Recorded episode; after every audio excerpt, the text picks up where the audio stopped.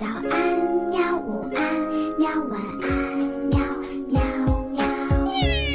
播呀播呀，快播呀！嘿咻嘿咻。更多精彩内容，请关注博雅小学堂微信公众号。欢迎收听博雅 FM，这里是羊羊兔的地图历史。大朋友、小朋友们，你们好！今天我要和元宝继续来讲羊羊兔的《我们的历史地图上的上下五千年》。今天要讲的是马背上的大帝国——元朝。怎么是马背上的帝国呢？因为是蒙古人建立的呀。蒙古人是生活在蒙古高原上的游牧民族，他们都骑在马背上作战。不过刚开始的时候，蒙古族内部各个部落也一直不停的争斗，打个不停，直到后来铁木真统一了蒙古各部落，被推举为成吉思汗。成吉思汗是什么意思？是蒙古语“拥有海洋四方”的意思。成吉思汗这么厉害，元朝也是他建立的吗？不是哦，是他的孙子忽必烈建立的。一二七一年，忽必烈建立了元朝，忽必烈就是元世祖。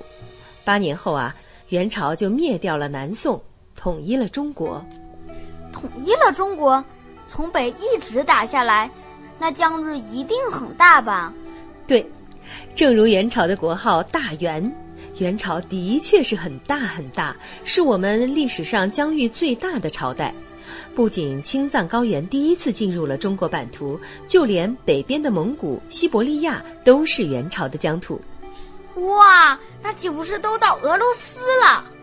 对呀，其实元朝只是蒙古大帝国的一部分。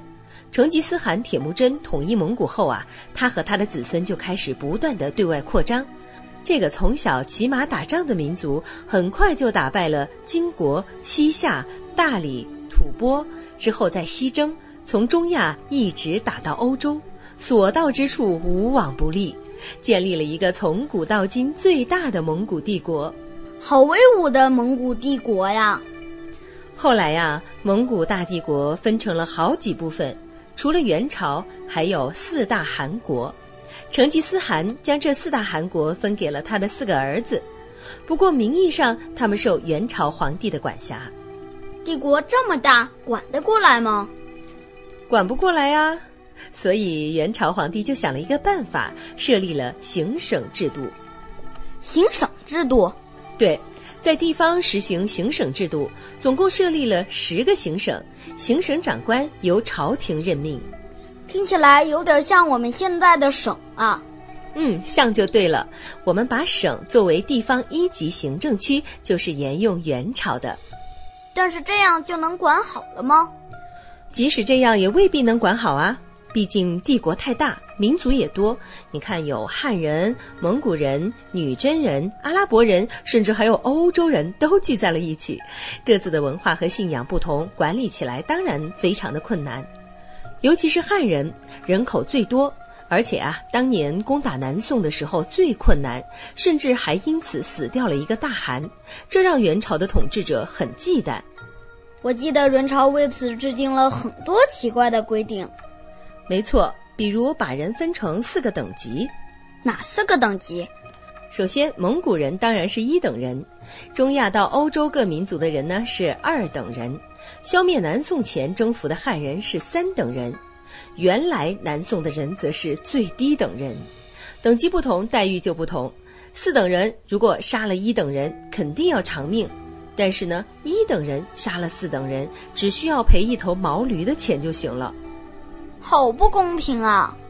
不仅如此，元朝的统治者还想出各种名目来剥削百姓，比如新官上任，百姓要交钱；逢年过节，百姓要交钱；过个生日，百姓也要交钱。人潮这么高，怎么没人反抗呢？谁说没人反抗了？最底层的农民就爆发了起义。结果呢？结果可想而知，蒙古士兵早就习惯了灯红酒绿的生活，哪里还会骑马打仗呢？最后啊，曾经横扫世界的蒙古人被农民起义军打回了大漠。哦，哦，我想起来了，打败蒙古的是红巾军。没错，正是举着红旗、扎着红头巾的红巾军。不过，红巾军只是把元朝打回到了沙漠，并没有灭掉元朝，所以退到沙漠的元朝叫做北元。后来呢，明朝建立，多次派军队到沙漠和北元战斗，但是始终没能消灭北元。元朝真是顽强啊！对呀，最后还是一个蒙古人杀掉了北元的最后一个皇帝，废除了元朝的国号，建立了鞑靼。这时候元朝才彻底灭亡了。好了，小朋友们，今天的节目就到这里了，请大家继续关注我们下期的节目，再见。下期明朝再见。